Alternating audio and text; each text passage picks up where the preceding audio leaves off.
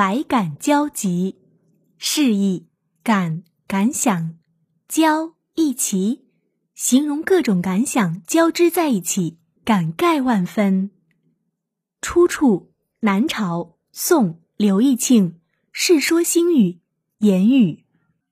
西晋时期，统治集团内部矛盾重重，持续了十六年之久的八王之乱，给国家和人民造成了深重的灾难。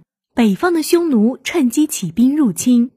晋怀帝永嘉三年（公元309年），匈奴军队两次长驱直入，而占据山西的刘渊和占据河北的石勒也都野心勃勃，对中原虎视眈眈。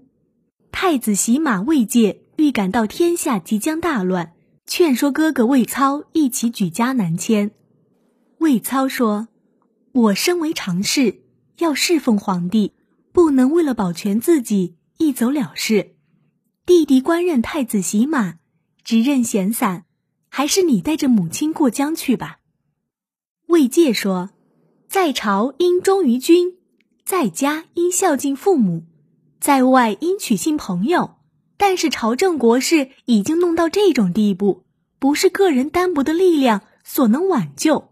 哥哥勉为其难，尽忠大敬。”我奉养母亲，让她享尽天年吧。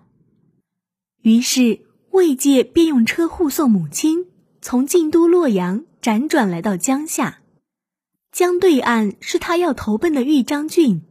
站在江边，魏介再次北望洛阳，知道故国不久将落入异族之手，不由长叹道：“面对茫茫江水，心里不觉百感交集。”除非人没有感情，不然的话，谁能够排遣这心中的郁积呢？魏介到豫章后，不久就劳疾而亡，年仅二十七岁。